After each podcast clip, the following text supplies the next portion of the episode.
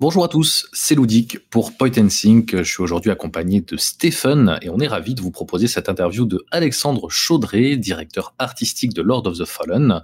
Pour replacer un peu le contexte, Lord of the Fallen, c'est un reboot slash suite d'un jeu sorti en 2014, l'un des tout premiers Souls-like qui, malgré un bon nombre de joueurs, n'avait pas forcément rencontré le, le, succès critique escompté. Cette fois, c'est Xworks qui est aux manettes, un studio fondé par l'éditeur CI Games, spécifiquement pour ce jeu. Et on a donc la chance de recevoir Alexandre Chaudré, directeur artistique chez Xworks, l'occasion d'échanger avec lui sur son travail sur Lord of the Fallen, ses sources d'inspiration, son parcours, son rapport au genre Souls-like, et bien sûr les quelques problèmes rencontrés par le jeu à sa sortie.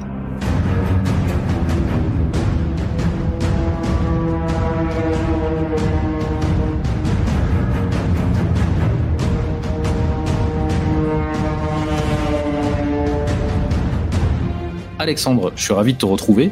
On s'était parlé un peu avant la sortie du jeu, là on est plus d'un mois après sa sortie.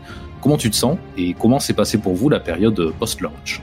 Eh ben salut, je suis content de pouvoir faire ce, second round avec toi et avec Point and. Et en plus en français, ce qui me change de mes autres interviews, ce qui est un, un plaisir. Et on peut en profiter, n'est-ce pas? Euh, Eh ben écoute, euh, nous on a été, on est un peu sur les rotules pas parce que euh, c'était euh, la catastrophe, mais parce que euh, c'était intense, voilà, avec une sortie qui évidemment s'est pas passée exactement comme on aurait voulu que ça se passe, mais on a pris le, taureau par les cornes et on a beaucoup donné pour pouvoir bah, remonter le, le, jeu au niveau de ce qu'on on aurait voulu délivrer pour les joueurs. Et à coup d'update et de, de discussion avec la communauté, euh, bah, je pense qu'on a réussi à, bien redorer le blason euh, d'une sortie un peu chaotique à cause des performances notamment. Et euh, maintenant, bah, Lord of the Fallen vit sa vie et on continue nos updates jusqu'à Noël. c'est franchement génial en plus de voir un jeu qui est mis à jour et qui est bien suivi par les développeurs.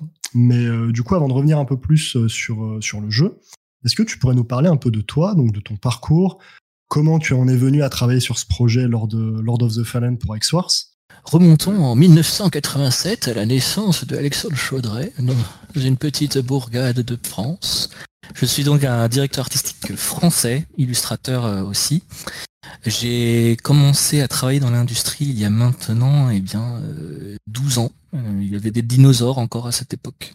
Et c'est vrai que mon parcours a été bah, baigné par les arts puisque j'ai fait des, une école d'art puis l'école de direction et de réalisation 3D qui s'appelait Supinfocom Rubica, euh, qui normalement aurait dû m'amener vers le cinéma d'animation, mais ma passion du jeu vidéo m'a euh, fait bifurquer vers euh, le, média qu'on aime tant.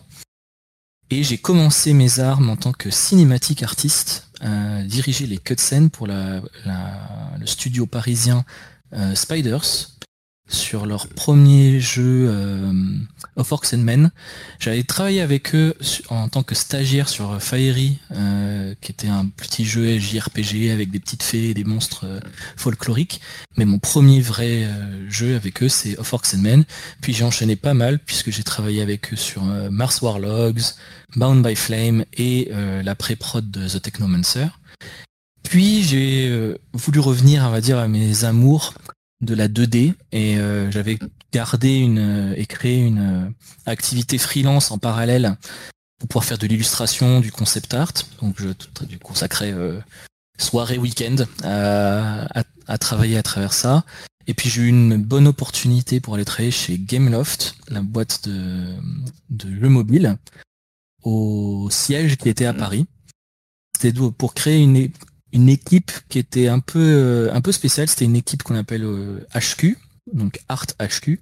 Ce qui veut dire qu'en fait, Gameloft c'était une boîte qui avait euh, plein plein plein plein de studios partout à travers le monde et ils avaient besoin d'une équipe centrale hein, qui pourrait servir à la fois de pompier pour aider les projets où il y avait des problèmes en art, mais aussi lancer des nouvelles IP, lever le, niveau artistique un peu partout. Et euh, moi, c'était le, job rêvé parce qu'en gros, je pouvais dessiner 10 euh, heures par jour euh, non-stop sur des sujets aussi différents que du médiéval fantasy, des jeux de combat avec des dieux grecs, mais aussi l'âge de glace et Mickey, et c'était un roulement constant. Donc ça m'a permis de gagner pas mal de level et de terminer lead artiste juste avant le rachat par Vivendi et Bolloré, ce qui a fait que j'ai changé d'horizon à ce moment-là, je me suis mis en freelance pendant une année et j'ai eu mon premier job de directeur artistique dans la boîte indé Lightbulb Crew sur le projet Otherside. Donc Otherside c'était euh, un jeu dark fantasy euh, tactical RPG, donc en vue de en vue de dessus, qui avait la spécificité d'être euh, en noir, blanc et rouge exclusivement, avec un univers très très torturé, très psychédélique, où tout se mélangeait entre cauchemar, psyché humaine, traumatisme. Et c'était vraiment mon bébé, j'étais vraiment à fond sur ce projet. j'ai rencontré des personnes extraordinaires, certaines que d'ailleurs j'ai emmenées vers la suite de l'aventure, puisqu'on est après après un début de sequel avorté, j'ai changé d'horizon pour arriver chez Xworks sur Lords of the Fallen et qui maintenant, bah voilà, une nouvelle page se tourne. Lords of the Fallen est sorti il y a maintenant un mois environ, presque, presque deux mois. Et, euh, et maintenant, bah, on va se tourner vers la suite. En te souhaitant euh, beaucoup, euh, beaucoup de, courage et de réussite pour la suite. ouais, du coup, tu le disais, tu as travaillé du coup sur des projets au scope très varié, sur de, sur de nombreux, dans de nombreuses sociétés. Concrètement, est-ce que tu pourrais nous parler un petit peu des différences organisationnelles entre un petit studio et un, et un grand studio euh, et comment on appréhende la situation en tant que directeur artistique euh, quand on travaille avec une équipe réduite et après quand on se retrouve à travailler sur un gros projet comme sur Lord of the Fallen où forcément euh, les ambitions montent, donc aussi on travaille avec beaucoup plus de personnes. c'est une question super intéressante et surtout elle va être elle va être vraiment très attachée à moi ce que j'ai vécu parce que je pense que plein de studios ont, ont des fonctionnements très très différents et en plus, il y a plein de paramètres qui s'ajoutent. Par exemple, euh, quand j'ai commencé chez Spider, c'était une boîte indépendante, mais euh, on pourrait dire qu'on travaillait sur du double A, mais c'était du double A de l'époque, avec ce qui serait des budgets quasiment de budget d'un D d'aujourd'hui. Euh, Gameloft étant dans le mobile, c'était complètement différent. Le paradigme du mobile est vraiment complètement différent du jeu vidéo classique parce que le système économique euh, du free-to-play, du, besoin de garder des adhérents et des clients pendant longtemps, fait que tout est très très impacté par ce système économique et du coup tout est un peu euh, travaillé dans ce sens. Euh, donc si je m'attarde que sur les deux les deux studios les plus où j'ai été directeur artistique, donc Lightbulb Crew et Hexworks, la plus grosse différence c'est que quand j'étais à Lightbulb Crew, évidemment, comme tu disais, la taille de l'entreprise était infiniment plus petite, puisqu'on était environ 20 euh, à 25, je pense, en pic euh, de production pour Otherside, et que euh, mon rôle de directeur artistique était, on va dire, pas uniquement sur la partie visuelle, mais s'ouvrait à, bah, à l'écriture de l'histoire, à la, des décisions sur la musique, sur le sound design, sur l'animation euh, sur, et même des influences sur le gameplay. C'était juste fatal. Euh, quand on est 20, on est obligé de donner un peu, euh, un peu de, de, soi un peu partout. quoi. Et du coup, ça, ça fait que le rôle de directeur artistique chez Lightball Crew était, on va dire, à 50% du rôle de RH, puisque ce qui, était magnifique aussi dans cette, dans cette configuration, c'est que tu, tu travailles pour le jeu et pour le projet, mais tu travailles aussi pour faire grandir ton équipe, surtout qui était largement composé de juniors. Et donc tu y apportes ta propre expérience, une expérience de DA junior, puisque c'était mon premier projet, et du coup j'ai découvert aussi plein de choses à travers ça. Et euh, tu travailles presque pour, euh, en sachant que tu vas aider en fait tes, pairs à partir vers de plus gros horizons. Euh, ça a été assez différent à Xworks parce que d'abord, la compagnie était plus grande. Je pense qu'en pic de production, on était à 80 à 90. Donc voilà, c'est 4 à 4 fois plus grand. Sans compter toute une partie outsourcing qui, a, gravité autour de nous pendant toute la production. Et ce qu'on a fait chez Xworks, qui était vraiment très, enfin c'était une très bonne décision, c'était on a séparé un peu le travail du directeur artistique en deux. Moi en tant que directeur artistique, en étant attaché à 100% sur le côté visuel et garant de, de l'aspect artistique. Et on avait un art manager, Ravi Layara, qui lui était plus proche de l'équipe et euh, qui s'occupait du, planning, des tâches euh, journalières, de, des Excel et euh, distribution du travail et récupérer les, réprimandes, les demandes, tout ce qui pouvait être autour du management pur de l'équipe.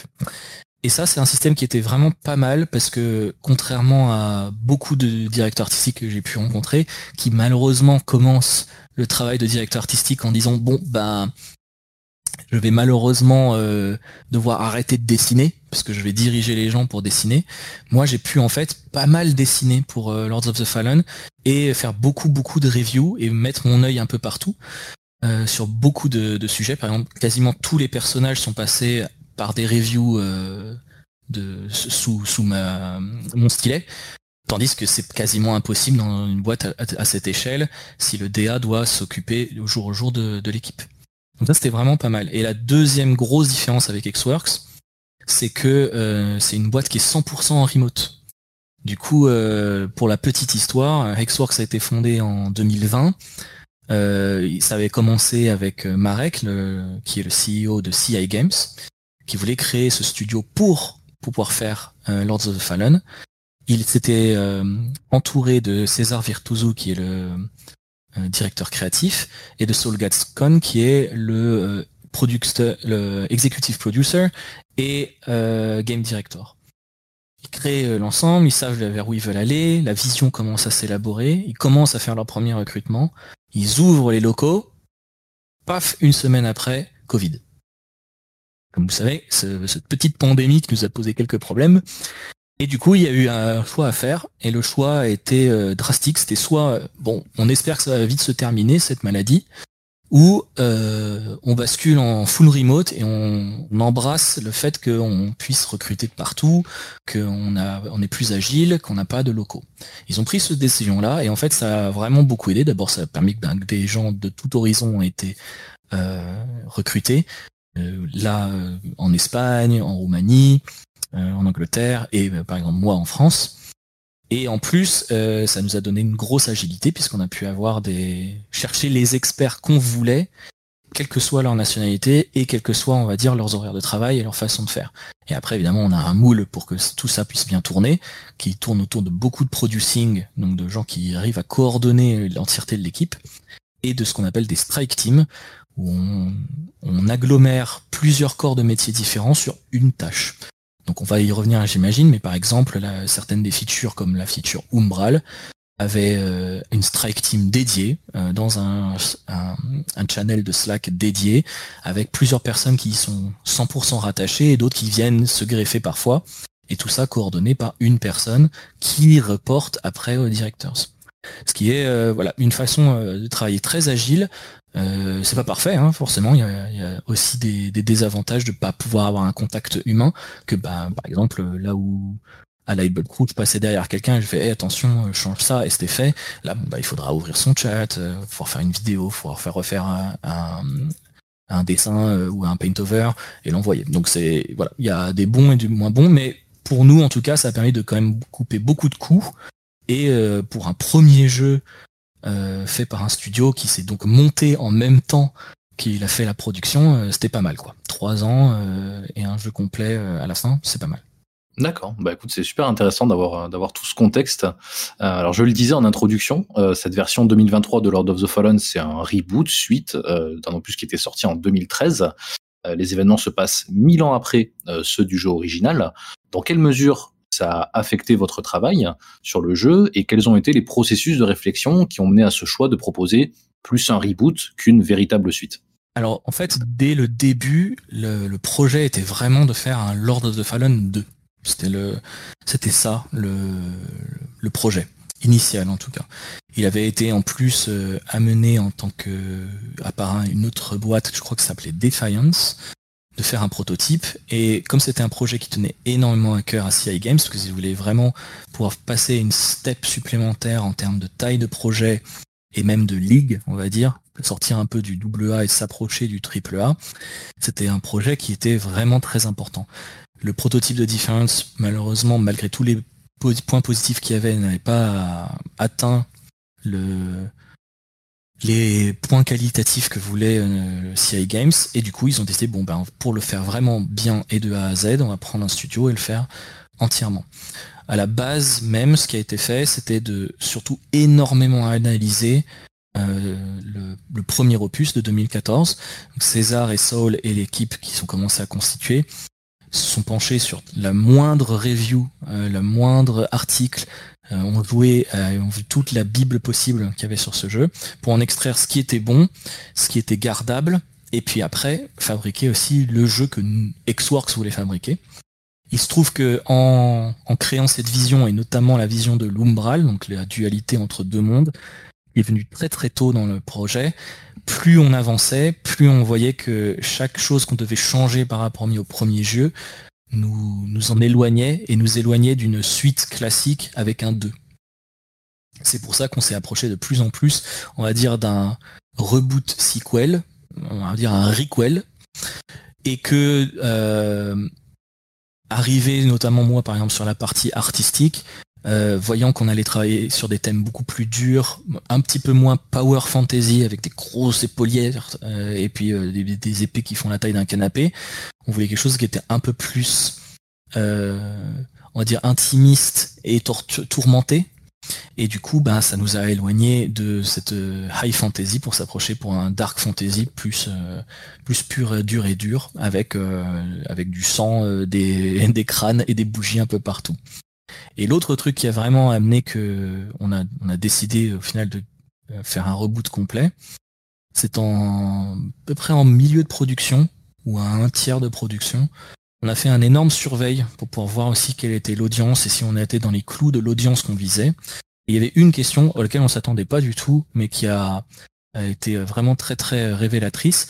On a demandé est-ce que euh, est-ce que vous jouerez à Lords of the Fallen 2, sachant que c'est le 2. Et la réponse a été un petit peu radicale de bah on va pas y jouer parce qu'on n'a pas fait le 1. Ce qui était quand même assez problématique, parce que pour lancer un projet aussi neuf, euh, 7 ans après, en ayant euh, une partie des joueurs qui refuseraient d'y jouer s'ils n'ont pas joué à un jeu euh, vieux, vieux de 7 ans, ça commençait à être un peu difficile. Du coup, on a, on a coupé le plus de ponts possible. Par contre, comme on voulait, on va dire, euh, faire un hommage total à ce jeu qui en était la genèse. C'est vrai qu'on a gardé le nom, on a gardé énormément d'éléments du, lore qu'on a évidemment retransformé. C'est pour ça qu'on a mis cette passerelle de 1000 ans pour que ça soit libre, mais qu'on a pu garder les éléments qu'on voulait. Et, euh, et, du coup, c'était une base, on va dire, et que nous, on a transformé pour pouvoir avoir notre jeu à la fin. Comme tu le disais, du coup, euh, votre jeu, il s'inscrit du coup dans la continuité du premier Lord of the Fallen sorti en 2014 mais euh, de manière plus globale, euh, il s'inscrit dans un genre qui est le Souls-like, qui est extrêmement populaire aujourd'hui. Euh, rien que sur cette année en 2023, on en compte plusieurs, mais tous les ans, en fait, c'est le cas. Cette année, on a eu par exemple Lives of P. Of. L'année dernière, on a eu par exemple Steel Rising. comment ça impacte le développement d'un tel jeu et quel regard tu portes sur ce genre aujourd'hui et comment vous avez essayé de vous démarquer concrètement? Pour, euh, pour apporter votre pierre finalement à ce, ce grand édifice des Souls-like Alors ça c'est la fameuse question. Hein. c'est vraiment toujours la, question. Pendant là maintenant je vais pouvoir dire Souls-like pendant la, campagne marketing. On essayait quand même de plus parler de action RPG. Et en fait en vrai euh, je pense qu'on gagnera un, un jour pour se détacher du mot Souls-like. Mais la première, à mon avis, la première réponse, en tout cas ce qui compte pour moi, euh, moi, j'aime travailler sur les, des projets qui, me tiennent à cœur et que j'aime, et j'adore ce genre, tout simplement. Donc, euh, je vais pas, sans, sans aller dans une, réponse simpliste, plus il y a de, genre, de jeux dans ce genre, plus je suis content. Et euh, plus ils sont bons, alors plus je suis ravi. Donc l'idée était de, de se lancer dans ce style-là. D'abord parce que, pardon, dans les fondamentaux, c'était vraiment le type de jeu que nous on aime. Euh, c'était aussi le type de jeu qui correspondait le plus à la vision qu'on voulait donner et aux émotions qu'on voulait donner aux joueurs. Que ce soit en termes euh, d'immersion, de, combat, d'intensité. Et euh, on a su très tôt qu'on voulait mettre en place cette double vision du monde, euh, Umbral et Axiom. Donc on avait la vision de Umbral assez tôt dans ce projet, et ça a posé les bases d'un, on d'une approche globale de notre jeu, qui serait sur la dualité et le contraste. Sachant que euh, ça allait probablement devenir notre USP, euh, donc notre Unique Selling Point, l'aspect du jeu qui allait nous différencier d'autres, parmi certains, enfin parmi une foule d'autres aspects, mais celui-là on savait que ça allait être le numéro 1. Et euh, si je peux expliquer doucement, enfin rapidement comment fonctionne Axiom et Umbral, on a notre monde de Dark Fantasy qui est l'Axiom, qui est une sorte de réalité où on va mettre, on va dire, le joueur dans un terrain connu. Et ça peut s'expliquer aussi avec le genre Souls-like. On met les joueurs dans un terrain connu où ils, euh, ils retrouvent les bases de comment on se bat, le genre de défi qu'ils vont avoir, un, mapping des boutons qui est proche de ce genre-là. Des codes en fait où ils sont où ils sont un peu à la maison, quoi. Ils viennent mettre leurs chaussons et on vient twister et contraster ça avec la dualité et l'autre monde qui lui va amener une sorte de, paradigme un peu différent, plus basé sur l'exploration, sur la découverte, un côté un peu détective, où tu vas utiliser euh, la lanterne d'Umbral, qui est un espèce d'artefact magique, qu'à chaque fois que tu brandis, tu vas pouvoir voir ou entrevoir ce monde qui est un peu superposé sur le premier, un peu les coulisses cachées euh, de, l'horreur, et même y pénétrer pour pouvoir aller découvrir ben, moult secrets, euh, trésors, et même parfois être obligé de passer par là. Et donc ça, est-ce qu'on avait peur par exemple de commencer un Souls-like? Pas vraiment parce qu'on était confiant qu'on avait une bonne proposition à donner aux, joueurs. Est-ce que euh, on a flippé le jour où il y a Elden Ring qui est sorti? Oui, c'est sûr. Parce que bah on, part sur euh, un, scope où on se dit bon bah l'autre fleuron de ce genre c'est Dark Souls 3 et puis en milieu de production on a un jeu euh, titanesque qui sort où tout a été fait et tout a été déjà dit. Anecdote gratuite pour vous, exclusive, attention. quand, quand Elden Ring a fait sa, son trailer d'annonce, vous savez, ils prennent toujours un des outfits comme, euh, comme personnage un peu marketing. Euh, ils ont fait ça pour chacun de leurs jeux From Software. Et du coup là c'était, je me souviens plus exactement du nom, mais c'est cette armure avec euh, une coiffe blanche, voilà, etc. avec du rouge et tout. Et ben je vous assure que littéralement tous les boards que j'avais fait d'ambiance où j'avais inventé pareil un faux héros parce qu'on sait que les joueurs vont utiliser, avait exactement la même armure, coiffe blanche, éléments rouges et sabre. Donc quand ça ça arrive, bon bah il faut il faut se dire déjà il faut s'accrocher parce que ça va on fait wow ça c'est chaud. Et puis après bah il faut voilà changer le fusil d'épaule, retravailler. Euh, et c'est un peu en partie comme ça que qu'est né le Dark Crusader, donc Isaac, qui allait devenir notre on va dire, égérie de, de Lance of Fallen. Donc oui, le, le genre Souls-like peut sembler un peu saturé. Moi, je suis vraiment euh, partisan, et encore plus maintenant que j'ai pu enfin travailler sur un Souls-like, parce que c'était un, rêve de gosse, hein, de... Je, suis vraiment partisan de dire que le plus important, c'est la pluralité.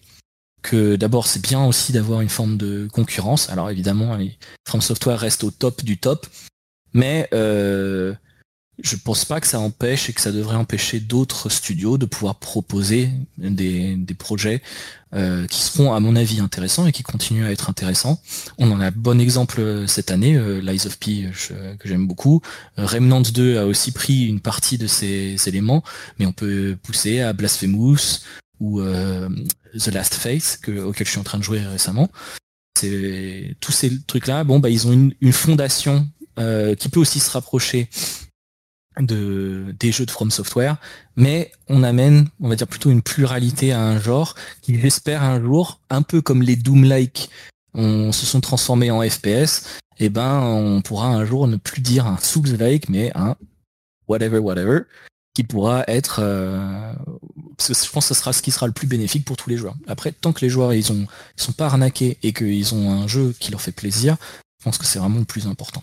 Ok. Bon, t'as un peu, t'as un peu anticipé ma, ma prochaine question. J'allais te parler de la mécanique Axiom Umbral. On a donc deux mondes hein, qui coexistent en parallèle et on peut passer d'un monde à l'autre à n'importe quel moment. Est-ce que tu peux nous parler peut-être un petit peu plus de la genèse de ce projet et surtout comment ça a pris de plus en plus de place dans le jeu? Alors, c'est vrai que comme je disais très tôt, c'était vraiment une vision qu'on voulait avoir de, créer euh, ce, deuxième monde.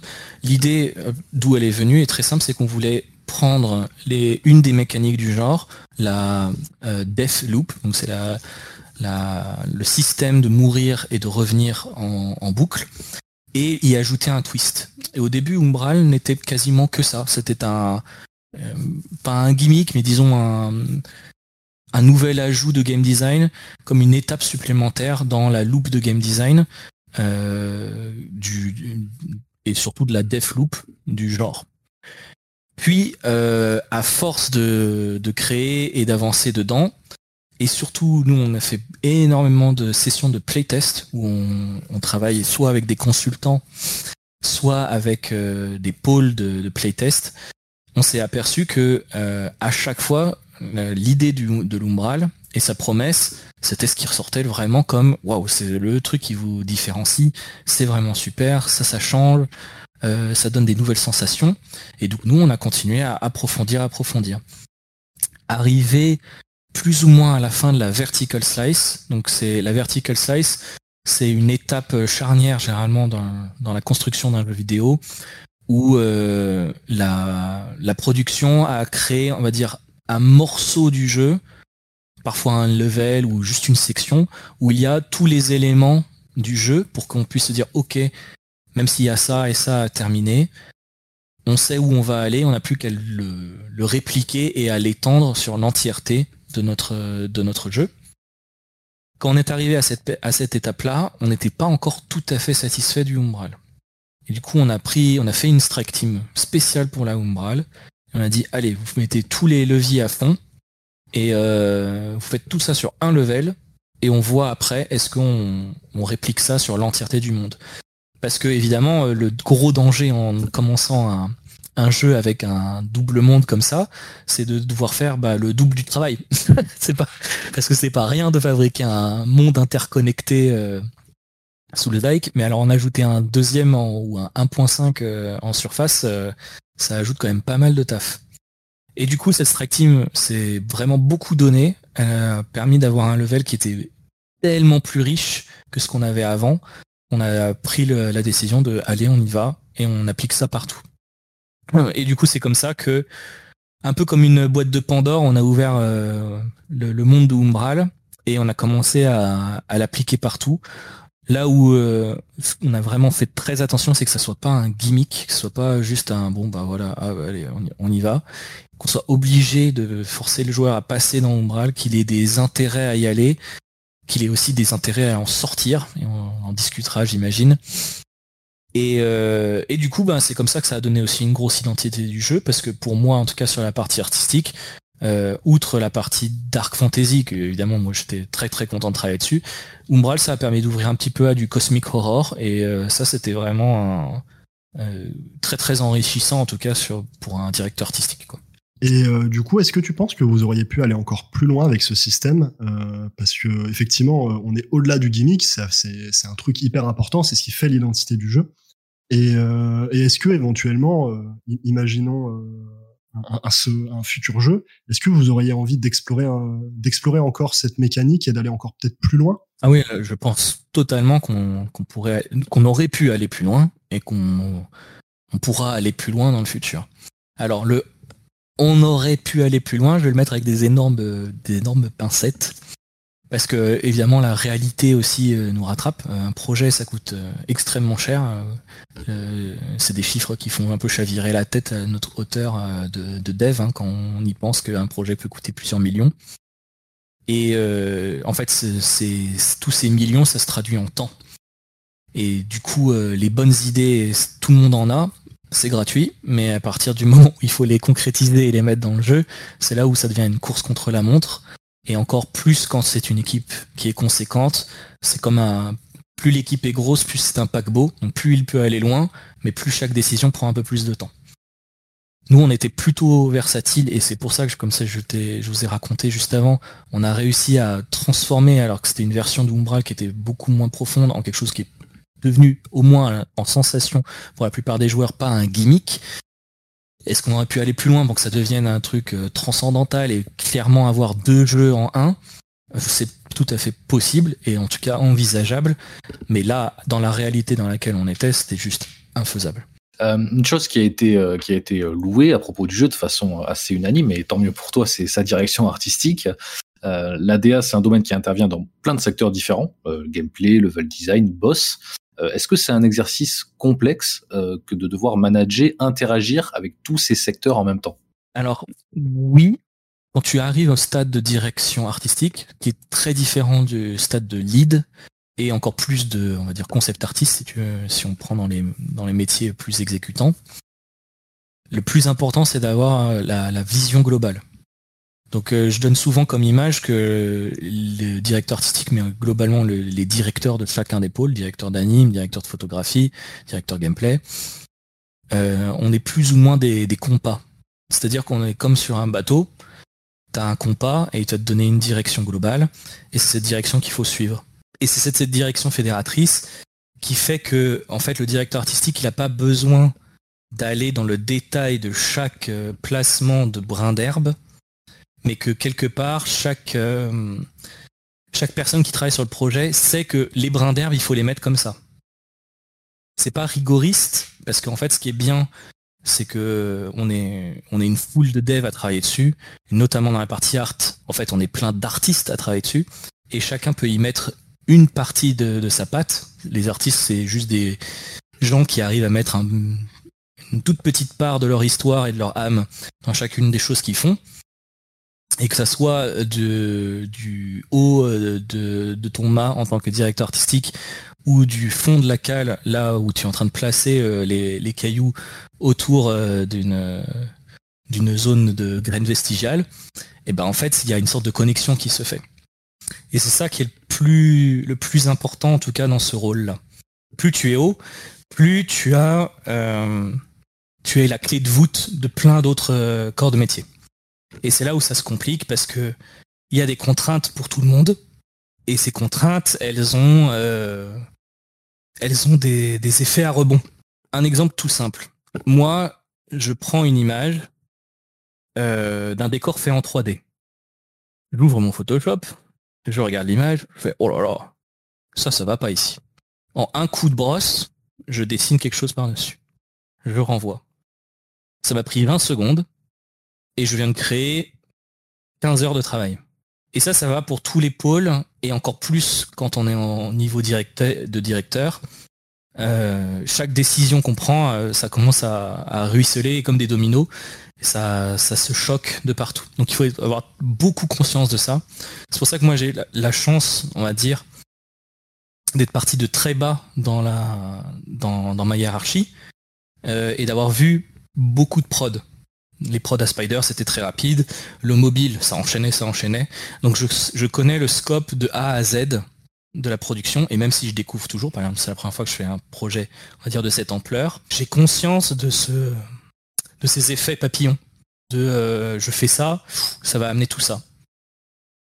Et ça permet, et c'est ça que j'ai découvert surtout sur ce projet, d'essayer d'avoir une position de solutionneur plutôt que de questionneur. Donc se poser des questions, c'est super bien. C'est quelque chose qu'on fait pas mal dans la pré-prod. Mais c'est beaucoup plus dur de trouver les solutions pour que l'ensemble de la production puisse aller jusqu'au bout. Et ça, ça, voilà, ça c'est vraiment le truc que moi j'ai appris sur cette prod là. La dernière fois qu'on s'est parlé, Alexandre, on avait évoqué euh, toutes tes sources d'inspiration, euh, des mangas comme Berserk, l'univers de Lovecraft, euh, des choses plus classiques de la pop culture comme l'antagonisme Batman-Joker. Est-ce que tu peux nous parler un peu de tout ça et comment ça a influencé ton, travail? Eh oui, je suis, euh, je suis vraiment un fervent défenseur de euh, ce ce qu'on a vécu et notamment pendant la période euh, enfance, adolescence, ce qui nous a construit, c'est ce qui nous permet de, de faire nos meilleures créations. Parce qu'en fait, c'est tout simplement comme c'est des choses qui nous ont forgés, c'est aussi des choses qui viennent avec des émotions. Et ces émotions-là, si on arrive à les connecter avec d'autres personnes qui ont eu ces mêmes éléments ou qui ont vécu ces mêmes émotions, il y a une sorte de résonance qui se fait. Et c'est comme ça qu'on peut créer une sorte de connexion avec, les joueurs. ça a l'air un peu euh, philosophie de, comptoir de dire ça, mais en vrai, euh, je pense que quiconque a vécu euh, dans les années 90 comme moi avec Club Dorothée et Dragon Ball Z comprend exactement ce que je veux dire, parce qu'il y a une sorte de vraiment de connexion qui peut se faire. Et que ce soit ça soit sur Dragon Ball, les Chevaliers Zodiac qui sont deux de mes mangas de chevet, ou on va dire sur les des éléments plus plus dark comme Berserk, Blame, Gun, euh, ou même plus récents comme euh, Fire Punch, euh, Chainsaw Man, tous ces éléments-là, on peut aller piocher des choses et parfois ça peut être vraiment des éléments de détail, comme tu disais dans l'opposition Batman-Joker, qui est pas transposé directement dans Lords of Fallen, mais des petits éléments de design qui ont été ajoutés sur Isaac, le Dark Crusader, pour qu'il ait une sorte de stature iconique qui ressemble à Batman, et l'antagoniste, le Light Reaper, qui a euh, le sourire, la forme et tout, qui peut rappeler euh, des éléments du Joker ou de Metal Batman Joker. Toutes ces petites connexions, c'est ce qui permet en fait de d'enrichir un, univers euh, sans faire des références directes, même si bah il y a beaucoup d'éléments qui sont on va dire du un peu du bien commun. C'est-à-dire que faire de la dark fantasy euh, sans connaître Berserk, c'est quand même assez étonnant et très souvent ça revient. Mais euh, je pourrais dire qu'il y en a d'autres, il y a d'autres éléments. Et, euh, les, chroniques de Elric, Witcher, Le Seigneur des Anneaux, Game of Thrones, tous ces éléments-là, je, ça va toujours créer une résonance chez, chez les joueurs. Euh, quand tu vois un dragon, c'est impossible que tu ne penses pas à Donjons et Dragons, c'est même dans le nom. Donc il y a des choses comme ça qui, vont se connecter. L'important aussi, c'est d'amener quelques éléments nouveaux. Euh, C'était un peu ce qui a été permis grâce à Umbral pour nous, puisqu'on a pu mixer et ajouter des saveurs, un peu comme en cuisine. Si tu fais euh, un plat tout préparé, mais que tu y ajoutes un, assaisonnement différent, tu peux soudainement créer quelque chose qui est euh, complètement différent et tu peux même sublimer euh, des plats. Et Umbral, on l'a pris un peu comme ça, en, poussant plutôt que, on avait un peu le choix, on va dire, de soit pour pouvoir créer notre contraste, rendre notre monde de dark fantasy un peu plus bright, un peu plus ensoleillé, un peu plus calme, puis mettre le côté horreur et dark dans l'Umbral, ou alors, et c'est le parti pris qu'on a essayé de faire, garder notre dark fantasy très tourmentée et sombre, même si colorée et variée, mais aller encore plus dans, encore plus profond quand on va dans Umbral. Et du coup, pour ça, ben, on a utilisé le Cosmic Horror, donc euh, cette espèce de, de, de sentiment Lovecraftien, d'avoir des choses qui, qui dépassent l'entendement, qui sont gigantesques, qui sont parfois figées dans le temps, euh, très organiques, euh, et en même temps, ça, ça semble un peu mécaniquement, c'est un peu euh, c'est un peu, euh, comment on dit, étrange et perturbant, quoi. Et donc les artistes les plus qui ont été, on va dire, les références majeures dans ce, dans, dans cet aspect-là. donc il y a Giger, qui est le, papa de, l'alien, hein, du xénomorphe, qui a un univers absolument incroyable dès que vous voulez penser à un cauchemar posé, posé autour de vous d'une façon claustrophobique, vous pouvez penser à Giger. Euh, Beksinski, qui est un peintre polonais extraordinaire. Si vous ne, connaissez pas, je peux que vous inviter à aller voir ces images. Vous allez être happé dans un monde qui n'existe pas et en même temps euh, qui est d'une beauté sublime et morbide à la fois. Et un artiste qui s'appelait euh, Olivier de Sagazan, qui est un ce qu'on appelle un, un performeur, c'est-à-dire que il fait de la sculpture et de la peinture, mais il est euh, très connu pour ses, performances, où en fait il, il utilise de l'argile et euh, d'autres matériaux. Il s'en couvre la tête et euh, il sculpte des visages horrifiques en ajoutant euh, des morceaux de bois, de la paille, de la peinture, et il n'arrête pas de changer de visage comme ça. Et ces visions fascinantes qu'on avait, on s'est dit ah ça, va être une excellente base pour les créatures qu'on voulait ajouter dans Umbral. Et donner ce côté un peu ballet macabre que, que le Umbral allait avoir. Moi, je l'appelle à chaque fois le jardin de la mort, parce que je voulais ajouter une sorte de note un peu poétique dans ce dans ce champ de d'horreur, quoi. Euh, et du coup, on a ajouté pas mal de symbolisme, donc les papillons de nuit qui vont guider le joueur pendant toute la partie, qui euh, dans beaucoup de cultures sont des des, des passeurs d'âmes ou euh, des transposeurs de rêves. Mais aussi les fleurs de lys qui sont des symboles de la mort, les, la lumière de, de, la, de la lanterne, les, comment les, les, le côté anthropomorphe de, de nos créatures qui se mettent à faire des courbes dans tous les sens. Ce qui donne un côté, on va dire, macabre et suave à la fois pour, pour le Umbral. Et voilà, c'est un peu comment on a créé tout ça. On, le voit, vous avez eu beaucoup d'inspiration et au final, ça donne un résultat que je trouve à titre personnel très réussi. Euh, évidemment, c'est pas la seule réussite du jeu. Euh, une des choses qui, euh, que je trouve à titre personnel très réussie et sur lequel tu as travaillé, c'est le journal de bord, donc une espèce de carte, et, et ça a beaucoup plu auprès des joueurs. On, on, est très loin de la, de la carte classique d'un jeu en monde ouvert, et on est sur quelque chose de plus, enfin, d'intradigétique qui est, est immersif. Comment vous est venue cette idée? Eh ben en fait, c'est vrai que c'est un peu c'est un peu toujours pareil, une fois que l'univers et la vision de ton jeu euh, sont posés, le, tu peux interroger ton jeu et ensuite c'est lui qui va te donner la réponse. Ça a l'air un peu bizarre dit comme ça, mais je vais m'expliquer. On savait que notre jeu allait avoir une grosse part euh, d'exploration qui pouvait être confusante puisqu'on avait deux mondes, mais qui se solutionnait avec le côté un peu détective qu'on avait créé avec la lampe. Tu soulèves ta lampe, tu commences à voir des endroits, etc. Et du coup, on s'est dit quel est le moyen d'aider les joueurs euh, à trouver leur chemin sans leur donner le chemin, parce que sinon on casse complètement l'immersion.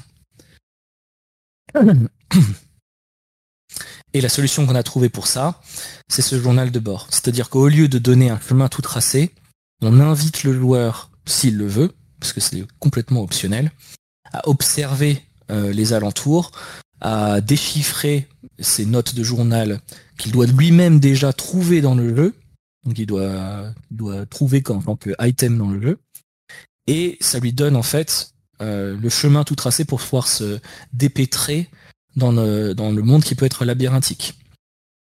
Et en fait, voilà comment euh, étape par étape, juste en tirant le fil de on avait une question et comment on pouvait aider les joueurs, les solutions se trouvaient toutes seules dans le jeu. Après le rendu du journal lui-même, là ça a passé sur pas mal d'itérations euh, de comment il fallait à quoi il fallait que ça ressemble, vous pouvez pas le faire trop tôt dans la production parce qu'il ben, fallait que les éléments qui soient posés ne bougent plus. Si je vous donne euh, un landmark en disant au joueur avec une flèche euh, c'est par là et quand finalement le landmark on l'a déplacé, euh, le journal devient un petit peu piégeant et obsolète. Donc c'est vrai que c'était un process assez intense qui a été qui a été fait sur la fin. Il se trouve que c'est moi qui ai dû faire le journal de bord parce qu'on était vraiment en fin de prod et qu'il y avait plus de concept artiste dans la dans la boîte. Donc voilà, à coup d'astuce de transformation, de screenshot, de repeindre par-dessus, de changer les rendus, euh, et de beaucoup, beaucoup d'itérations euh, avec, euh, avec Saul Gascon, le game director, pour qu'on soit bien sûr qu'on est en train de donner le bon chemin, qu'on n'est pas en train de perdre les joueurs et que c'est plutôt une, aide et un soutien, bah, on a fait naître le journal de bord. Ok, bah bravo à toi en tout cas, parce que le, résultat était à la hauteur. Euh, la direction artistique du jeu, donc on l'a dit, a été très bien reçue. D'autres choses l'ont été un peu moins, comme euh, la disposition des ennemis dans les zones et ce côté un petit peu constamment agressé par, par l'ennemi, que ce soit dans l'umbral ou dans l'axiome. Ça a pu entraîner de la frustration euh, chez certains joueurs. Comment ça a été reçu globalement par les équipes du jeu? C'est une question très difficile parce que il, y a la, il y a la perception globale du jeu une fois qu'il est sorti il y a la perception de nous en tant que dev quand on l'a créé.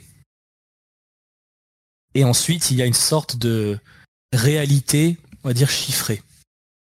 Là où on a l'impression que, par exemple, le, nombre d'ennemis était euh, le problème numéro un, ou un des plus gros problèmes du jeu, en réalité, c'était beaucoup plus passionné qu'on ne pourrait le croire. Quand nous, on a, parce que nous, comme je t'ai dit, on fait, on fait beaucoup de playtests, on observe, on reprend toutes les critiques, que ce soit sur Steam, les YouTube, tous les commentaires, on prend tout, on regarde, on analyse.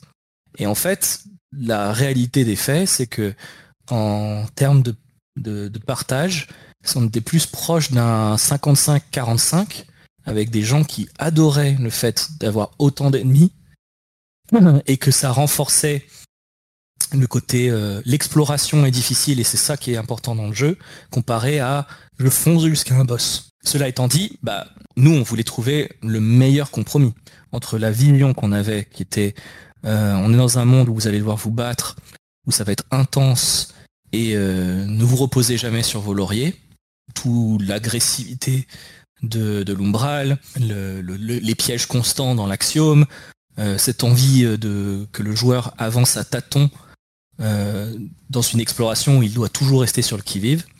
Est-ce qu'on a mis le curseur trop loin Probablement. Là, on l'a reculé un peu.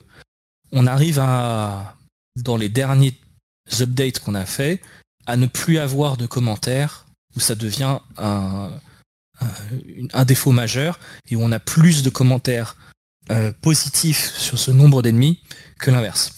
Donc ça a demandé de l'ajustement. Et évidemment, on aurait voulu qu'il n'y ait pas d'ajustement, mais on pense qu'on a mieux fait de pouvoir transformer l'essai que euh, de, s'enfermer euh, dans une, vision sans la réajuster, ou de la trahir complètement et de, par exemple, enlever 75% euh, des ennemis.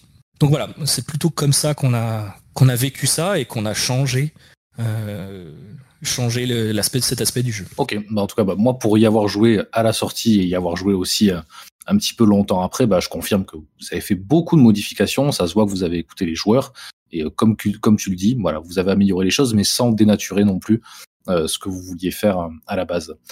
Vous avez tenté d'amener une nouvelle dimension aussi au lore et à la narration, au travers notamment des, des statistiques de notre personnage. J'explique un petit peu. Si le perso a suffisamment de points en radiance ou en brasier, euh, qui sont des statistiques du jeu, il peut lire les documents correspondants ou pas, un peu comme un initié d'une religion qui accède à un espèce de savoir caché. Euh, est-ce que c'était pas quelque chose de risqué pour un joueur qui, par exemple, ne va jouer ni radiance ni brasier et qui potentiellement va passer à côté de trois quarts des descriptions? Alors, est-ce que c'est risqué ou un parti pris fort? Je laisserai les joueurs euh, juger, mais oui, en vrai, c'est vrai que c'était risqué. Après, c'est juste aussi ça le, plaisir de créer ce genre de jeu. Si on ne prend aucun risque, on crée quelque chose qui est un peu fade. Et nous, on a toujours essayé de se dire qu'il valait mieux que notre jeu ait un soupçon d'âme et des défauts que d'être euh, une copie carbone euh, bon élève et, euh, et c'est donné.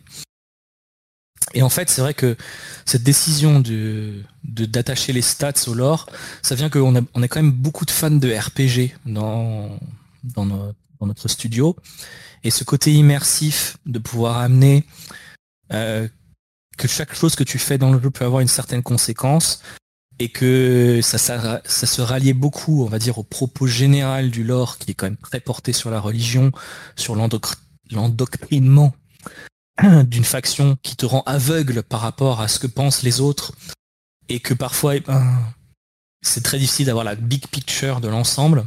C'est d'ailleurs quasiment possible que en faisant un build Umbral qui n'est pas forcément le plus simple à aborder pour le premier jeu, euh, sans vouloir non plus pénaliser euh, des joueurs qui voudraient aller euh, straight forward dans ce genre de jeu, je fonce pour pouvoir le challenge, défoncer les boss, créer le build le plus fort avec la plus grosse épée qui a une tendance un peu barbare, on va le dire, et qui du coup fait que ça s'éloigne de l'érudition de pouvoir découvrir le moindre petit mot dans le jeu.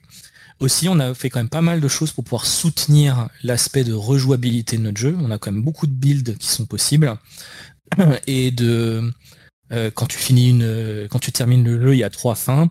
Chacune de ces fins va débloquer une nouvelle classe. Donc c'est une invitation aussi aux joueurs euh, à y revenir.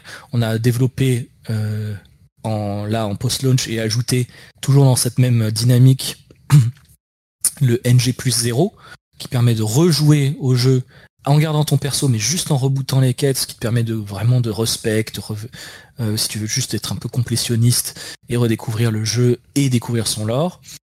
Et aussi, un des aspects qui est assez important, c'est que euh, pour vous deux qui avez joué au jeu, vous le savez, notre, dans notre système de combat, il y a une bonne part qui est donnée à l'utilisation de la magie et des armes à distance. Et c'est vrai qu'il y a une forme d'invitation à ce que les joueurs quand même utilisent un peu nos deux systèmes de stats de magie pour que en fait euh, si tu veux vraiment te battre de façon optimum tu, peux euh, tu devrais euh, utiliser soit de la radiance ou de l'inferno ou les deux pour le umbral c'est sûr que contrairement à d'autres on va dire builds possibles dans d'autres jeux du genre le gros barbare avec l'épée à deux mains, c'est pas le, build le plus simple dans notre jeu. Clairement pas. Il, vaut mieux l'assister au moins de quelques éléments à distance, que ce soit les objets à lancer qu'on a rendus bien puissants pour que tu sois pas démuni ou défavorisé par rapport aux autres builds, ou un arc et une arbalète, parce que là, tu peux commencer à devenir un vrai chasseur et devenir vraiment balèze. Donc oui, c'est vrai qu'il y a une invitation euh, euh, qui peut sembler frustrante pour euh, quelqu'un qui voulait vraiment euh, avoir le, beurre et l'argent du beurre de, foncer dans le jeu avec une grosse armure et une grosse épée et en même temps de pouvoir faire l'érudit et lire. Mais en même temps, ça correspondait aussi au propos de notre jeu que la réalité n'est pas toujours ce que tu croyais et qu'il y avait des, niveaux de lecture différents. Donc on a préféré l'assumer jusqu'au bout. personnellement, je trouve que c'est une des forces du jeu d'avoir utilisé comme ça. Et, euh, et puis bon, dans un monde où il y a Internet, de toute façon, hein, euh, on va pas se leurrer, qu'il n'y aura pas tant de problèmes que ça pour découvrir les lores cachés pour les, les plus euh, les plus érudits les sionistes. Est-ce que là aussi, c'est cet aspect-là, c'est quelque chose que vous avez envie d'approfondir pour une éventuelle suite Et tu en parlais un petit peu? Est-ce que par exemple, on n'aurait pas pu dès le début dire aux joueurs, bah tiens, choisis une religion, radiance, brasier ou umbral, pour le mettre sur la voie euh, surtout que le jeu semble, comme tu le disais, hein, quand même te pousser grandement vers au moins une forme de magie. Euh, est-ce que c'est quelque chose qu'on peut utiliser pour le futur? Totalement. Euh, le, seul truc, c'est que pour tout projet futur, nous, c'est le gameplay et la vision gameplay qui va, qui va être primordial. Et le lore, la direction artistique et tout ça sert de soutien. Il y a une espèce de triangle vertueux où tu as la partie artistique la partie lore et le gameplay. Et en gros, tu fais tourner ton triangle pour mettre au sommet sur certains points euh, un, de ces, un de ces trois aspects-là. Le tout étant soutenu évidemment par la technique. Et c'est sûr que euh, on pourrait tout à fait étendre pour le côté lore euh, que les stats ont plus de répercussions sur la découverte de l'histoire du jeu. C'est vrai que là, il faut pas se leurrer, c'est aussi une stat, c'est pas quelque chose qui était dans la dans la Bible euh, jour 1 de, ce projet et qui s'est créé au fur et à mesure. Comme c'est des effets dominos, on peut pas le pousser trop radicalement. Et puis euh, nous, il y avait aussi un aspect qu'on voulait qu'il y ait une découverte du monde, plus que de pousser le joueur dans un carcan, puis de découvrir que avec ce carcan. On voulait quand même donner assez de liberté pour que le joueur puisse se dire je ne connais rien à ce monde, j'en découvre les trois aspects, puis je peux euh, connaître un des aspects plus, plus en avant, puis je peux le redécouvrir pour découvrir un autre aspect, puis je peux le re-redécouvrir découvrir les deux aspects en même temps. Donc c'est vrai que c'est c'est un aspect qui est absolument pas inintéressant, mais c'était pas totalement ce qu'on pouvait avoir pour ce jeu-là. Est-ce que c'est pas quelque chose qu'on peut faire pour la suite? Là, euh, les, les, les chemins sont ouverts. Tu l'évoquais, euh, le gameplay il est au cœur de la, philosophie du studio. Euh, vous avez tenté d'incorporer un système qui est, qui est très, qui est plutôt malin pour le coup. C'est les graines vestigiales, qui permettent de placer en fait des checkpoints sur des parterres de fleurs en dehors des sanctuaires fixes qui correspondraient au, au, feu de camp. Est-ce que vous avez conscience que ce système n'était pas forcément euh, équilibré? Est-ce que c'est quelque chose que vous allez vraiment conserver par la suite du coup? C'était une de nos features principales euh, au début du jeu. Et c'était même quelque chose qui était euh, presque encore plus complexe que ce que ça aboutit à la sortie du jeu. on avait même une version où on pouvait poser les graines vestigiales quand tu veux, où tu veux. Mais alors là, euh, je vous parlais d'effet papillon. Euh, c'est pas c'est pas une tornade qu'on a créée, c'était un cyclone euh, avec cet effet-là. pouvoir poser n'importe où, ça créait des, moments où le, joueur pouvait se fabriquer une, graine dans un endroit où il allait mourir en boucle, où il allait se faire agresser, et, ne pourrait jamais s'en sortir, se piéger dans un coin et ne pourra pas revenir et tout ça. Donc on l'a quand même pas mal simplifié. On l'a gardé parce qu'il y avait un, côté risque-bénéfice qu'on trouvait vraiment intéressant dans euh, la partie exploration de notre monde. Est-ce qu'on l'a parfaitement réalisé? Bien sûr que non, parce que sinon euh, tout le monde le, trouverait génial. Là encore, c'est vrai que la réalité des chiffres est beaucoup plus passionnée qu'on pourrait croire. Euh, il y avait eu beaucoup de débats, notamment sur le New Game Plus, où on enlevait tous les vestiges primordiaux et on ne laissait les joueurs n'utiliser que les graines vestigiales. Et quand on a commencé à dire bon va peut-être changer euh, New Game Plus dans cela, on a eu en fait euh, des réactions de joueurs euh, catastrophées de pas avoir le New Game Plus en totale exploration. Surtout qu'on avait fait un grand effort en fait à ce que le monde soit complètement interconnecté. Après oui, ça a eu beaucoup de conséquences que nous on ne pouvait pas à 100% prévoir. C'est-à-dire que nous on avait en tête de pouvoir créer euh, ces graines vestigiales en s'imaginant qu'on allait retirer pour le New Game Plus toutes les, tous les grands vestiges. Et du coup, cette répartition qu'on a créée pour les graines vestigiales, donc sur ces parterres de fleurs, là où vous pouvez créer votre checkpoint, euh, il a été pensé pour ça. Le problème, c'est qu'en fait, c'est pas, ce n'est pas la perception que les joueurs ont eu euh, quand ils font leur premier run, parce qu'ils ont les vestiges primordiaux. Et du coup, des fois, ben, ils arrivent, on voit pourquoi y a un, pourquoi j'ai un parterre de fleurs ici Ça n'a absolument pas de sens. Euh, pourquoi j'en ai un à côté du boss alors que juste après, je vais avoir un vestige primordial Mais si on y pense euh, et qu'on essaie de effacer tout ce qu'on sait du jeu et ne pense que avec cette parterre de fleurs et leur répartition, on voit qu'en fait ils sont quand même positionnés de façon assez rythmée et à des croisements qui permettront en fait aux joueurs de pouvoir euh, circuler dans notre monde sans téléportation et que avec les, graines vestigiales. Donc euh, là encore, je vais dire qu'on fait on a assumé un côté euh, unique. Et est-ce qu'on a réussi? Bah, pas, totalement, mais on a préféré le pousser au maximum de ce qu'on a pu faire pour donner un soupçon d'âme de plus au projet. Et dans le pire des cas, c'est bon bah une bonne idée qu'on revisitera ou qu'on qu'on abordera. Mais dans l'ensemble, je pense que ça donne quand même un peu de sel et de saveur sur euh, Lords of the Fallen pour en faire un produit unique. Je me permets de rebondir sur un petit truc que tu as dit. Je trouve ça intéressant de le, prolonger un petit peu. Euh, que ce soit pour le côté savoir avec les stats et le lore, et euh, là pour les graines vestigiales, ce qui est revenu, c'est que vous avez pensé aussi à ceux qui vont rejouer, ceux qui vont faire du New Game Plus. dans la pratique, les gens qui partent sur un New Game Plus, ça concerne, allez, 10% des joueurs qui vont jouer à votre jeu, je pense, sans trop exagérer. Est-ce que c'est pas risqué justement ça de, partir là-dessus en se disant, bah, on pense euh, d'abord aux joueurs qui vont arriver en, New Game Plus et, comme tu disais, bah, ça peut entraîner peut-être des soucis sur sur les gens qui sont en New Game tout court. Quoi. Je pense que c'est un risque oui et non, dans le sens que oui, euh, tu as tout à fait raison. Et moi le premier, je suis pas un gars qui fait 20 euh, 000 runs en New Game Plus dans, dans, dans les Souls-like. Euh, à la limite, je préfère presque refabriquer euh, from scratch et me refaire un run euh, N0. Néanmoins, c'est vrai qu'il y a deux trois paramètres qu'il faut prendre en compte qui sont, on va dire, en dehors du jeu. Notamment que Xwork est un nouveau studio, on l'a créé pour ce projet et notre fer de lance c'est ce projet. On essaie vraiment de créer un lien avec la communauté pour que ce soit pas que Lords of Fallen, mais que les gens puissent se dire ah Xwork ils sont sympas, ils sont cool, et nous, c'est un partenariat qu'on aime avec nos joueurs, parce qu'on travaille quand même d'arrache-pied pour pouvoir faire que les gens s'amusent.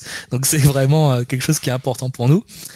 Et euh, l'aspect New Game Plus, même s'il n'est utilisé que par un petit pourcentage de, de joueurs, c'est un pourcentage de joueurs qui fait vivre le jeu dans la longue durée. Et euh, si évidemment nous on voulait donner la meilleure expérience possible pour les joueurs qui sont qui jouent euh, une fois le jeu et qui sont contents, euh, etc. Il fallait quand même qu'on pense à des joueurs et à certains joueurs qui allaient pouvoir revenir dans le jeu, y rejouer, redonner envie à d'autres joueurs de s'y intéresser, découvrir des secrets, se dire ah là là ça ça vaut le coup en fait, et amener aussi une communauté grandissante à se dire ah bah ça vaut le coup de venir jouer avec ce jeu et en plus je peux y rejouer plusieurs fois. Euh, c'est aussi pour ça que par exemple la plupart de nos updates qu'on fait là depuis, euh, depuis la sortie du jeu, on les accompagne avec des quêtes qui ont euh, des ramifications un peu de secret, que, qui sont pas juste voilà tiens voilà nouvelle armure tu peux la trouver dans, dans, le hub et c'est fini. Non, mais on réajoute à chaque fois euh, une part d'exploration, une part de de comprendre, une part de communauté, de discuter entre personnes pour pouvoir découvrir euh, comment craquer le code euh, et découvrir comment obtenir tel objet ou finir telle quête.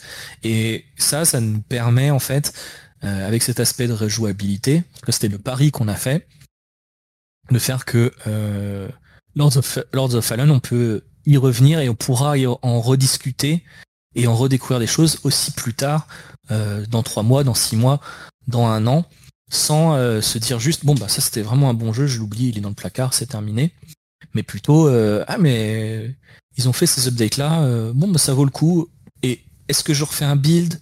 Bah, j'ai débloqué ce, cette nouvelle classe ouais ok je vais refaire avec, ce bonhomme là ou euh, non mais en fait je vais continuer avec mon super gars. En plus j'avais pas fait le New Game Plus euh, où il y a quasiment plus de vestiges. Ça va être une expérience de ouf. En plus je, suis super fort donc je vais rouler sur le jeu. Je vais me rajouter du challenge.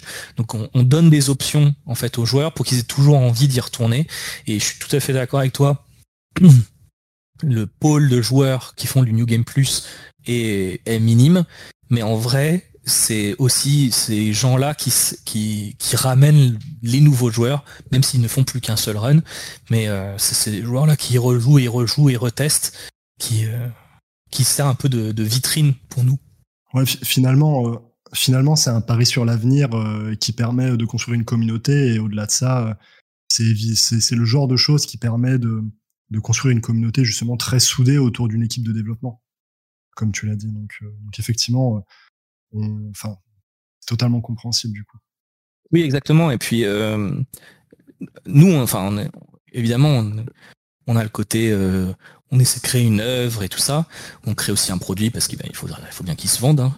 Mais nous aussi, euh, Xworks en tant qu'entité, c'est nos vies, c'est nos jobs. Donc faire un, coup dans l'eau et puis c'était cool et on se revoit dans, dans, un autre studio, c'est pas du tout notre but. Notre but c'est continuer à travailler ensemble, euh, créer des choses plus grandes et plus belles, avoir de plus en plus de joueurs et que ben, on vous raconte en gros des belles histoires. Pour ça, il faut qu'on puisse aussi perdurer dans, dans la durée euh, et pas euh, et pas juste faire le l'équivalent d'une série Netflix que vous voyez une fois et puis bon, bon c'est terminé quoi, on, oublie.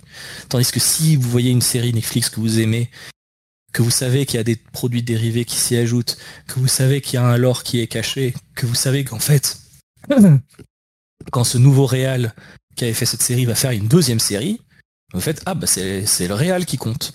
Et ce n'est plus que la série. Et du coup, ben, c'est un peu dans cette logique-là, ça. Je dis pas que c'était parfait, hein, bien sûr. Euh, et puis, ben, premier jeu, euh, on découvre tous euh, aussi des, choses. Même si on est plein de vétérans, hein, on a traversé pas mal de prod, mais oui, on découvre forcément des choses dans les aléas, quoi.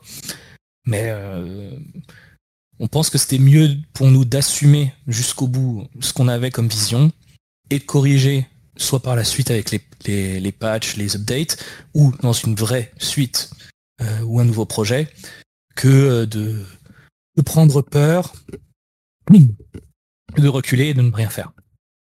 Et puis tu l'as dit, c'est votre premier jeu avec en plus votre premier Souls-like, donc ça peut pas être parfait.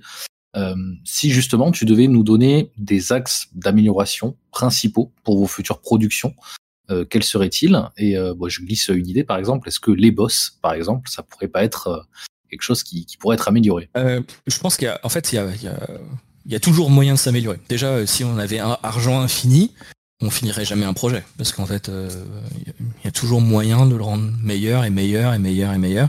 On le voit aussi d'ailleurs avec par exemple des jeux euh, Game of Service qui peuvent durer sur euh, des presque des dizaines d'années à s'upgrader, à s'ajouter du contenu à l'infini tant que ça marche et tant que la formule marche, on peut ajouter. Je pense que nous, évidemment, on va avoir une une philosophie de corriger certains défauts. Je pense qu'on aura plus une philosophie de appuyer certains points positifs. Donc si par exemple on a senti et ou découvert que l'exploration était quelque chose euh, qui a été euh, très apprécié par nos joueurs, on va plutôt se dire ok, qu'est-ce que ça veut dire si dans une suite on poussait l'exploration encore plus loin? Et qu'est-ce que ça amène comme, euh, comme, comme effet, comme effet. Euh, le cas des boss c'est quelque chose de très compliqué parce que un, euh, c'est vraiment quelque chose de très dur à fabriquer. C'est pas, c'est, très très coûteux, ça demande beaucoup de travail, de la partie artistique au gameplay, à la réalisation, au balancing, à plein plein plein plein d'effets. Et en plus ça s'inscrit comme des points genre immuables dans un énorme monde où les joueurs peuvent faire plein de choses. Donc Imaginez que vous devez fabriquer un boss qui est à peu près au milieu du jeu. Euh, et vous, vous n'avez littéralement aucun moyen de prévoir toutes les possibilités de build que les joueurs vont avoir. Entre euh, le joueur qui va venir avec une épée, un gars qui va venir avec une hache, l'autre qui va utiliser du poison, l'un qui est radiant, l'un qui est umbral, l'autre qui est radiant plus épée plus poison, l'un qui arrive et qui avait trop de chance sur les deux boss d'avant, euh, mais du coup il est sous level contre celui-là, celui qui au contraire, il a tout exploré, il a acheté cette petite clé qui lui a permis de jouer et de rejouer dans le même endroit. Il arrive, il est 30 euh, niveaux au-dessus. Donc ces points, va dire, de d'orgue font que le, balancing des boss est quelque chose de vraiment super difficile. Et on sait que euh, pour pas mal de joueurs, bah, nous, nos boss, par exemple, ont été trop faciles. Alors que nous, en, playtest et en interne, la majorité de nos boss avaient été plutôt vus comme difficiles. Donc euh, c'est vrai que je pense que euh, et c'est pas un mystère que par exemple beaucoup de gens apprécient Pieta parce que comme elle est plus proche du début du jeu, ben, c'est juste plus facile de savoir quel type de joueur va arriver contre elle et du coup de couvrir plus de possibilités et de la rendre plus intéressante. Je pense qu'on a patché pas mal de boss pour pouvoir les rendre plus, plus agressifs, plus dangereux, plus intéressants pour tout type de level et pour tout type de build. Euh, et c'est sûr, certain que dans un prochain projet, ça sera un point euh, qu'on va encore améliorer. Mais est-ce que comment dire? Je pense que euh, c'est en fait un défaut d'expérience plus que d'un défaut de euh, euh, les devs étaient bêtes et ils savaient pas quoi faire, tu vois. Je pense qu'une fois que là, on aura engrangé encore plus d'expérience en allant sur un nouveau projet et en, ayant pu observer ce qui se passe sur, celui-ci, euh, on, va devenir plus fort. Mini exemple sur ça. Dans la tradition de ce genre, on a posé un premier boss qui est quasi imbattable. Le Light Reaper, il attaque une première fois, tu sors du tuto, et bon, on se disait, ok, ça c'est quelque chose, voilà, dans un mois, on n'est pas optimiste, dans un mois, euh, il sera battu. Bon, bah dans 14 heures après qu'on ait libéré la première version du joueur du, jeu avec des influenceurs, il y en a un qui avait travaillé, qui avait continué en acharné, etc., et qui avait réussi à le vaincre. Bon bah nous on n'avait juste pas prévu ça. On savait que ce serait possible, on pensait pas que c'était possible là dès la sortie du jeu. Donc c'est des, choses comme ça où ben, c'est le manque d'expérience. Euh, probablement euh, d'autres euh, d'autres créateurs de Souls-like plus acharnés auraient pu nous dire bah oui c'était sûr. Nous on le découvre et, on n'a pas n'y a pas de honte à découvrir et à grandir quoi.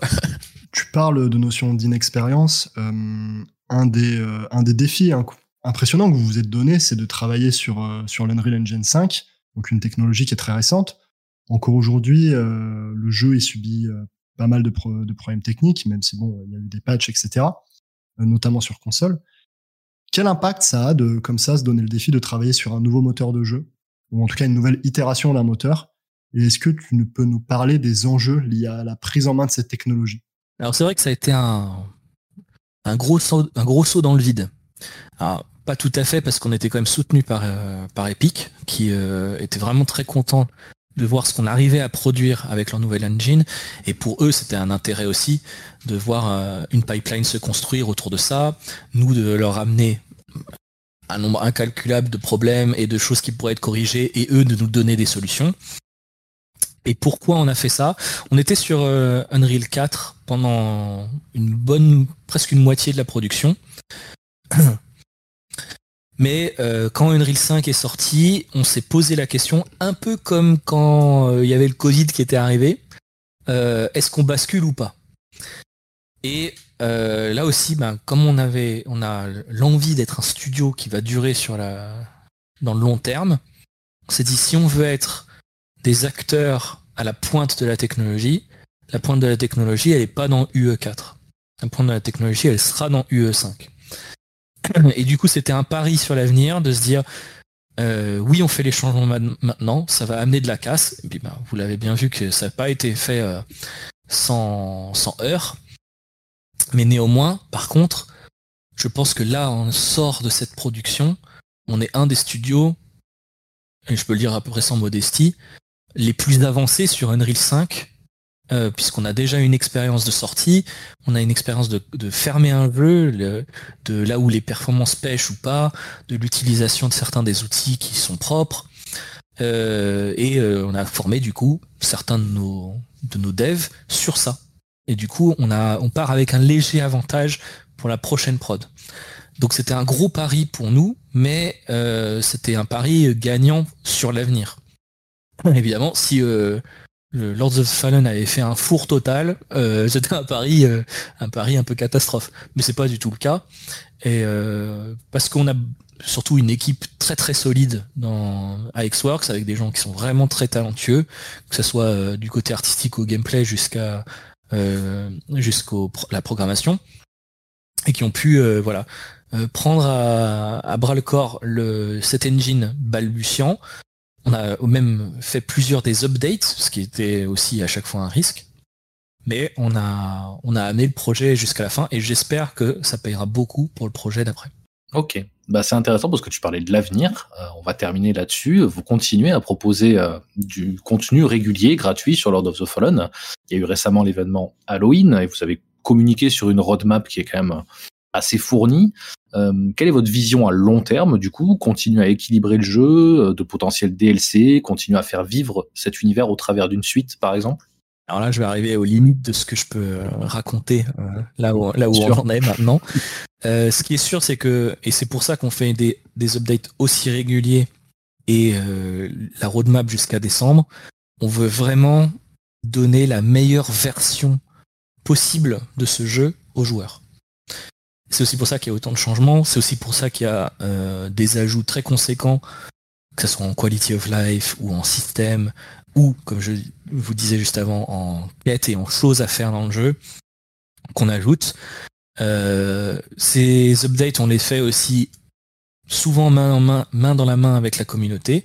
Par exemple, deux des trois armures qui vont arriver d'ici la fin de l'année euh, je les ai fait en sketch sur euh, des, art streams, donc en, live avec des membres de la communauté, que ce soit euh, la communauté ouverte ou la communauté exclusive sur Discord, et ils ont pu influencer à quoi ça ressemblait. ils ont pu guider entre est-ce que vous préférez de l'os ou des tentacules, euh, est-ce que euh, là, vous voudriez qu'il ait l'air plus agressif, plus fort, moins fort, etc. Et euh, du coup, c'est un peu un travail où, en plus de créer quelque chose qui est cool pour les joueurs, on l'a fait avec eux. Et c'est toujours dans cette logique de, communauté.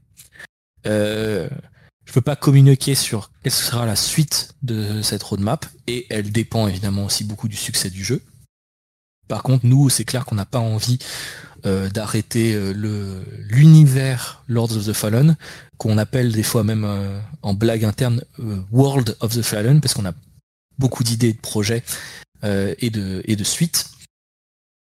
Et on espère très très très sincèrement que dès l'année prochaine, on va pouvoir commencer à penser à des horizons plus lointains et avec des plus belles histoires encore à écrire pour vous. C'est top et je pense qu'on je pense qu'on est tous assez admiratifs globalement dans l'équipe et dans la commune de, de la façon dont vous écoutez les joueurs et de ce lien justement que vous essayez de créer avec la communauté, qui à mon avis est la meilleure façon de pouvoir euh, continuer à grandir euh, et à progresser. Euh, ben merci infiniment Alexandre pour ta disponibilité et cette discussion. C'est toujours un plaisir de pouvoir échanger avec toi et d'avoir un aperçu de, de l'envers du décor. On vous souhaite toute la réussite possible pour l'avenir de Lord of the Fallen et de Xworks, et au plaisir de pouvoir à nouveau échanger avec toi. Merci à vous, c'était top. Et puis à la prochaine. Et merci à, merci à vous tous qui nous avez écoutés. N'hésitez pas à profiter des autres podcasts déjà disponibles sur le site de Point and Sync. On vous dit à très vite sur les différents canaux. À bientôt et merci à toi Stéphane bien sûr. Mais il euh, n'y a pas de quoi. Et euh, pensez, on le dit à la fin, mais euh, n'hésitez pas si le podcast vous a plu à éventuellement liker, enfin mettre des étoiles sur le podcast. ça participe à soutenir, on va dire, le projet PNT. Merci à tous et à bientôt.